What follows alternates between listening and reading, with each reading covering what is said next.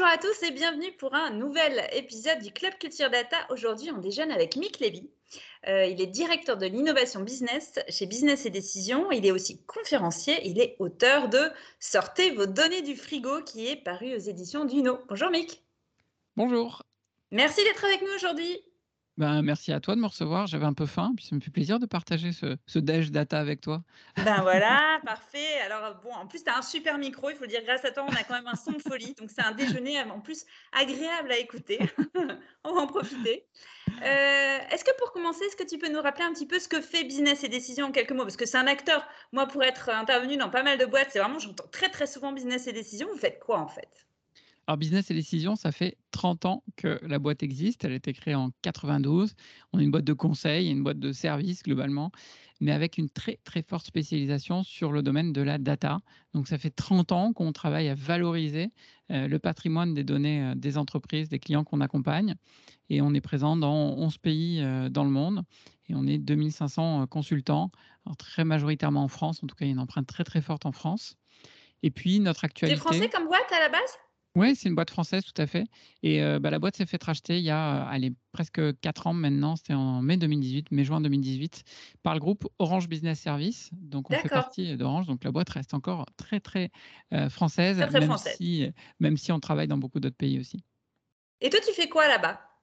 Alors écoute, moi j'ai une histoire tout à fait liée à Business et Décision, puisque c'est mon premier employeur. Ça fait 20 ans que je travaille chez Business et Décision. Mais c'est encore possible ça, de travailler 20 ans dans la même boîte. Alors là, hein, il y a plus... Euh, ça, sonne un peu comme les, ça sonne un peu comme les carrières Moulinex des années 60 ou 70.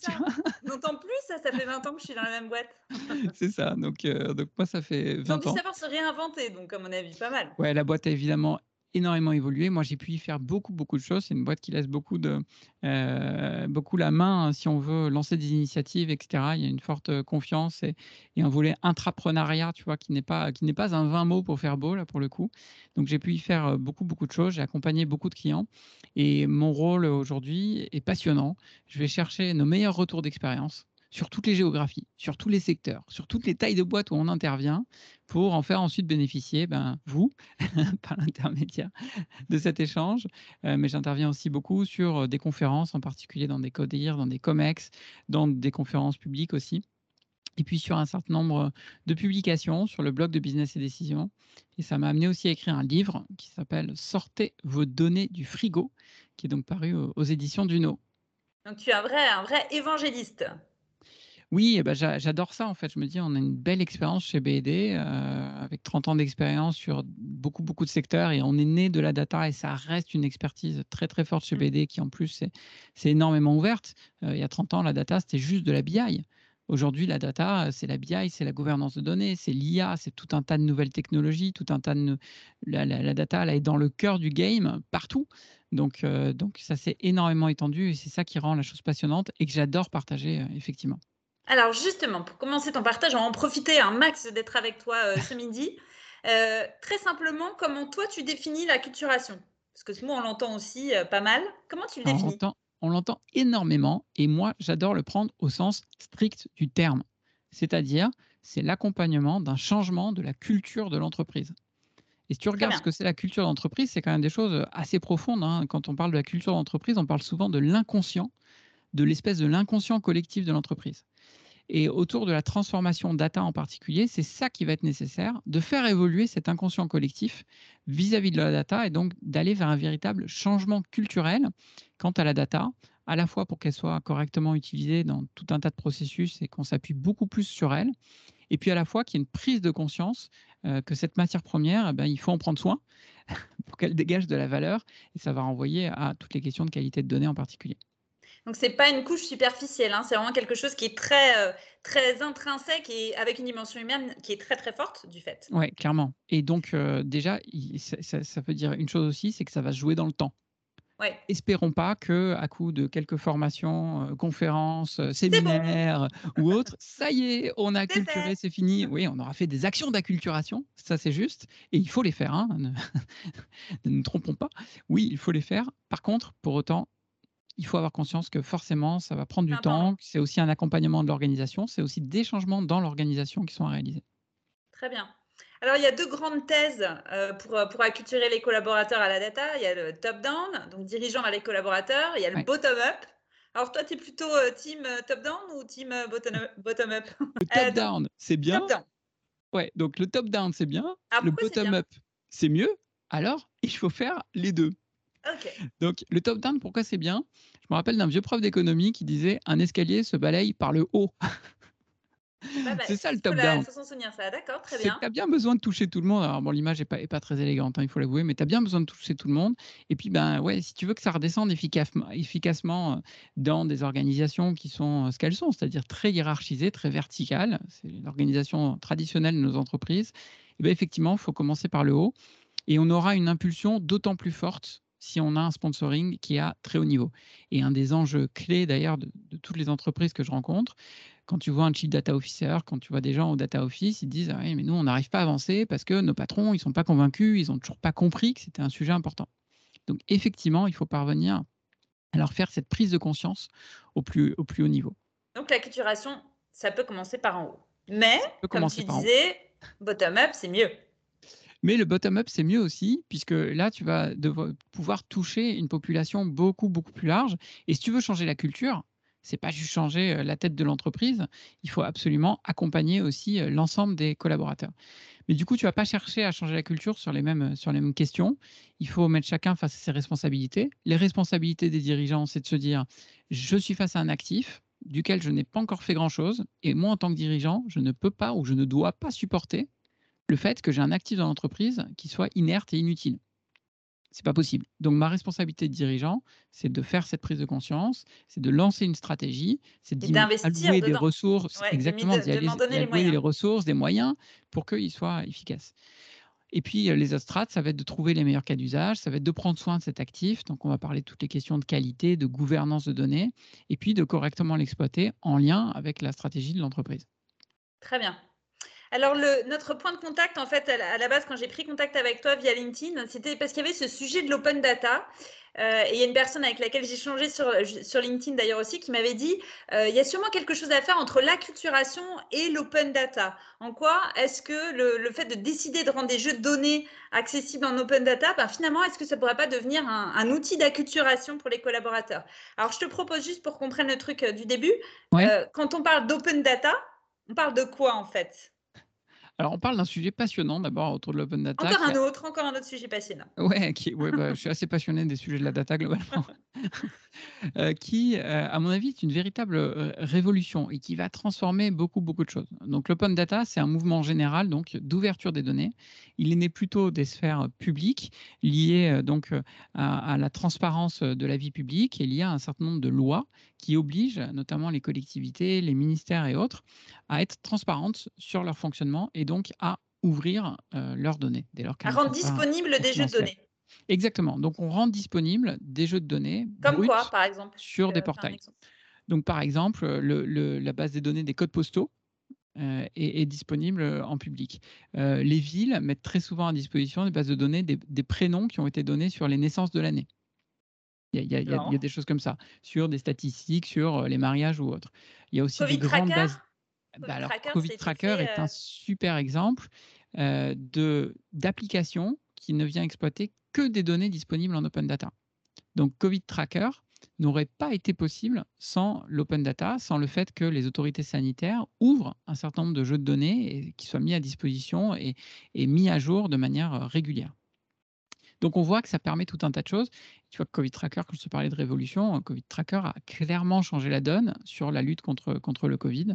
C'est certainement l'exemple le plus visible de ces dernières années. Tout à fait.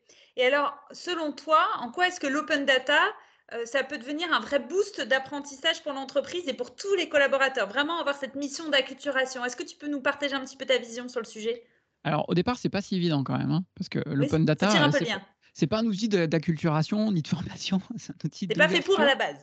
C'est pas fait pour à la base. C'est un outil d'ouverture des données.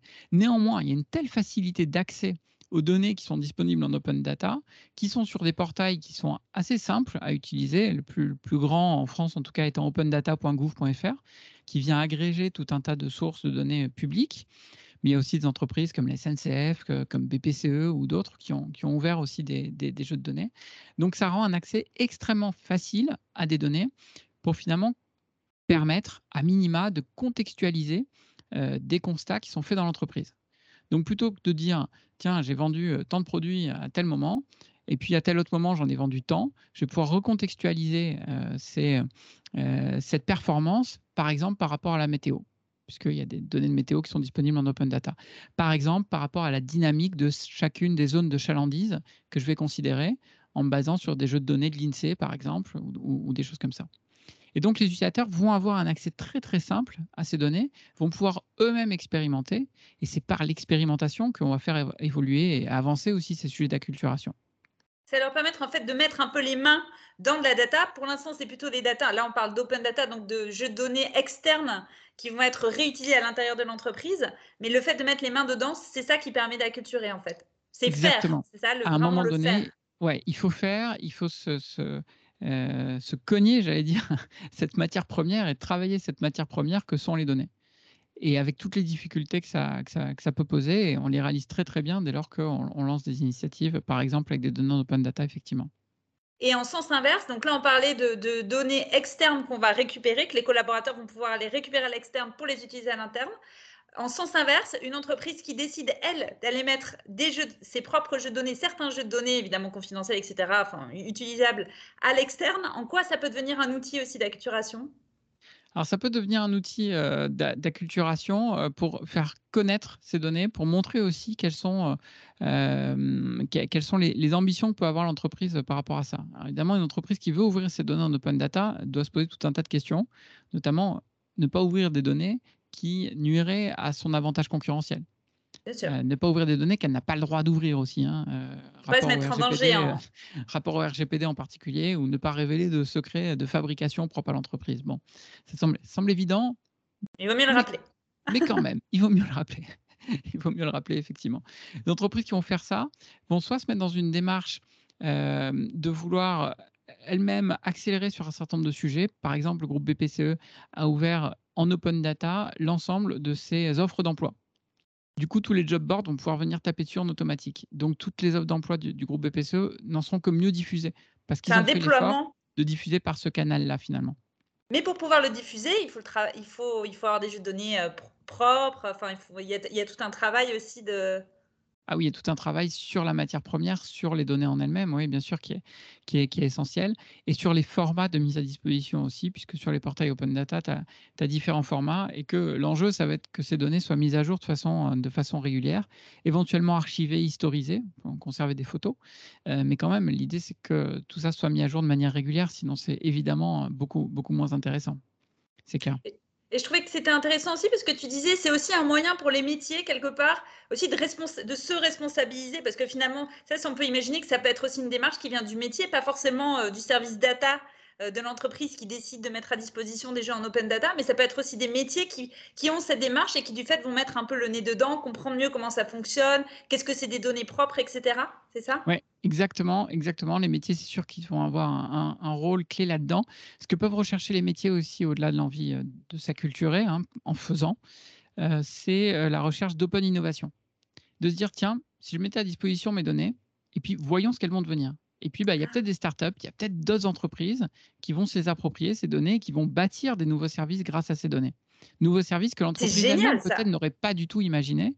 Et, bah, c'est exactement ce qui s'est passé avec Covid Tracker. Tu, vois, toutes les sources de données liées au Covid étaient, étaient rendues publiques, mais personne n'avait eu l'idée, à part euh, les gens qui ont fait Covid Tracker, de toutes les récupérer, de mettre tout ça dans une appli avec une super UX qui rend le tout accessible à tout le monde, de le distribuer aux hôpitaux et à tous ceux qui en ont besoin. C'est exactement ce qui s'est passé.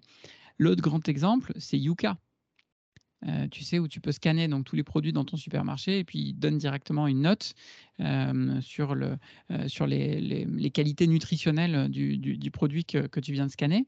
Il faut se rappeler que Yuka, à la base, ça a un peu changé, mais au départ, c'est lancé sur une base de données qui était disponible en open data qui s'appelle ah. Open Food Facts et qui était une base euh, collaborative. Donc chacun pouvait venir renseigner, il scannait le produit, tu mettais le numéro du produit, puis tu venais renseigner les ingrédients qu'il y avait dedans. Hein. limite, tu recopiais, tu vois, les, les ingrédients qui étaient sur l'étiquette, mais pour rendre ça disponible à tout le monde.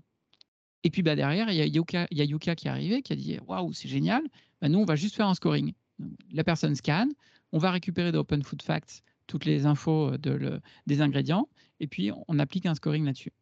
Donc il y a eu de l'open innovation qui a été créée sur la base Open Food Facts, et là, c'est clairement grâce à de l'open data. Ça peut ouvrir grâce, ça peut ouvrir des opportunités qu'on n'aurait même pas imaginées. En fait, c'est cette porte ouverte vers l'extérieur qui peut permettre de rebondir ensuite. C'est hyper, hyper intéressant ça pour l'entreprise. Ce qui est chouette, c'est que tu fais acculturation et en même temps open innovation. En plus, tu as un côté euh, multi-bande qui est assez intéressant. Après, Florence, il faut quand même être honnête hein, dans notre histoire. Hein. L'open data est plus une histoire euh, d'innovation euh, de partage, d'ouverture des données qu'une histoire d'acculturation. En plus, ça peut permettre de l'acculturation, mais, mais soyons honnêtes avec ceux qui nous écoutent. C'est pas, pas, la, démarche à la base. C'est pas la vocation première quand même. mais en tout cas, ça peut permettre aussi à des entreprises qui se disent nous, on avait une stratégie d'open innovation, qui doit, d'open, euh, d'open data qui est en cours. Et eh ben, on peut capitaliser dessus comme de l'acculturation. Et je pense qu'on n'y ah pense pas forcément euh, dès le départ comme ça aussi dans l'autre sens.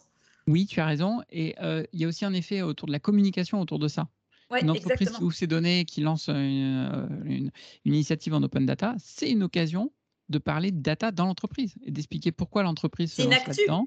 Exactement. quels sont les enjeux? Qu'est-ce qu'on va pouvoir en faire? Et puis peut-être que effectivement quelqu'un va récupérer ces données, en faire quelque chose de fantastique qui servira ensuite dans l'entreprise elle-même. Ça peut arriver aussi et recommuniquer dessus. Enfin, tout ça va participer à la culturation au sens général du terme. tout à fait. Et, je trouve que c'est très raccord avec ce, dont tu parlais tout à l'heure, cette histoire de culture. Parce que je trouve que c'est aussi un mindset. Le fait d'oser ouvrir les portes de son entreprise et de mettre à disposition, comment dire, c'est des bonnes vibes.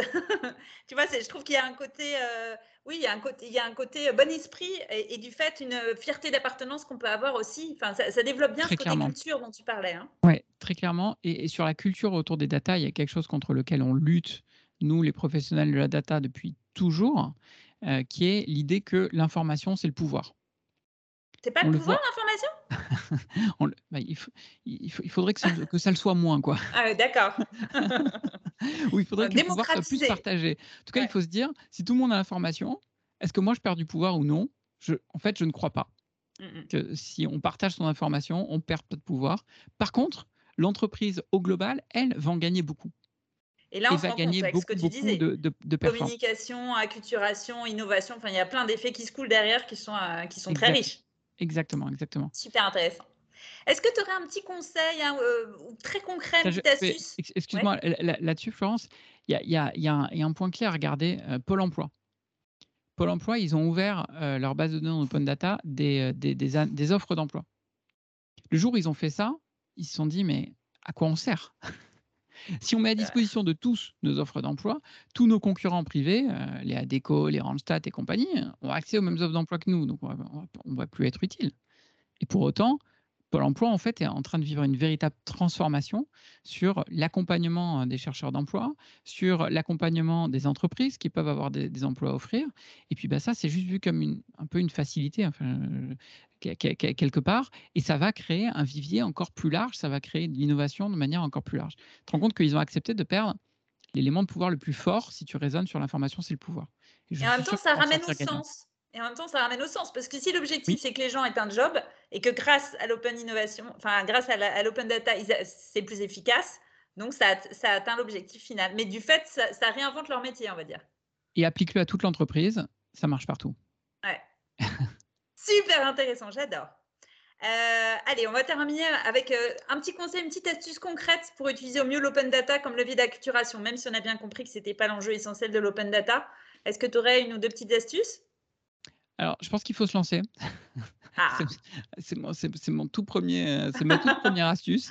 Lancez-vous, baladez-vous sur les portails Open Data, en particulier celui du, du, gouvernement, opendata.gov.fr. Il y a énormément de matière, c'est extrêmement riche. Et rien que de voir la liste des jeux de données qui sont disponibles va donner envie de les utiliser, donne des idées de cas d'usage aussi. Euh, je sais que dans notre démarche projet, à chaque fois qu'on réalise un projet, notamment en analytique, en data science, sur des sujets un peu avancés, on a inclus dans notre démarche projet une phase où on fait de la recherche de données externes. Donc, euh, on, se pose. Ça fait partie de la veille.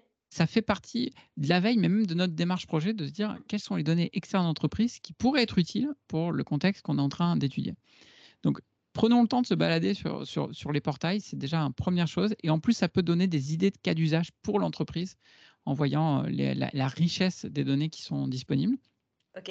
Et puis ensuite, Première donc, il faut se lancer avec une première application, un premier dashboard, une première exploitation de, de données, peut-être en étant aidé par les équipes data euh, dans l'entreprise, peut-être en autonomie si on sait le faire, parce que c'est généralement pas si compliqué, en tout cas pour des premières applications non industrielles. Euh, donc il faut y aller, c'est mon conseil. Alors allons-y. allons Mais alors, c'est quoi ton actu euh, Et, et est-ce que tu peux nous parler deux secondes de ton livre avant qu'on se quitte? Alors oui, mon, mon- mon livre donc s'appelle Sortez vos données du frigo. C'est un manifeste pour une exploitation intensive et responsable des données, parce que je crois vraiment qu'il faut traiter les, les, les- deux sujets. Et donc j'ai essayé de brosser une vision un peu à 360 degrés euh, du sujet pour les entreprises, en inspirant beaucoup aussi par, par des cas d'usage. Et puis pour mon actu, bah, le mieux c'est de me suivre sur LinkedIn. Euh, J'y suis euh, assez actif, donc n'hésitez pas à, à rentrer en contact. J'adore rencontrer des personnes, j'adore échanger, comme on l'a fait ensemble d'ailleurs. Florent, je crois qu'on a commencé comme ça finalement. Euh, donc donc c'est là que ça se passe. Et puis je vous tiens aussi au courant des, des différents webinars, conférences et autres que, que j'anime. Eh bien, c'était super précieux. Merci beaucoup, Mick. On reste euh, connecté de près et puis on se retrouve dans 15 jours avec euh, une nouvelle rencontre, un nouveau témoignage. Avec grand plaisir. Merci Florence et à très À bientôt alors.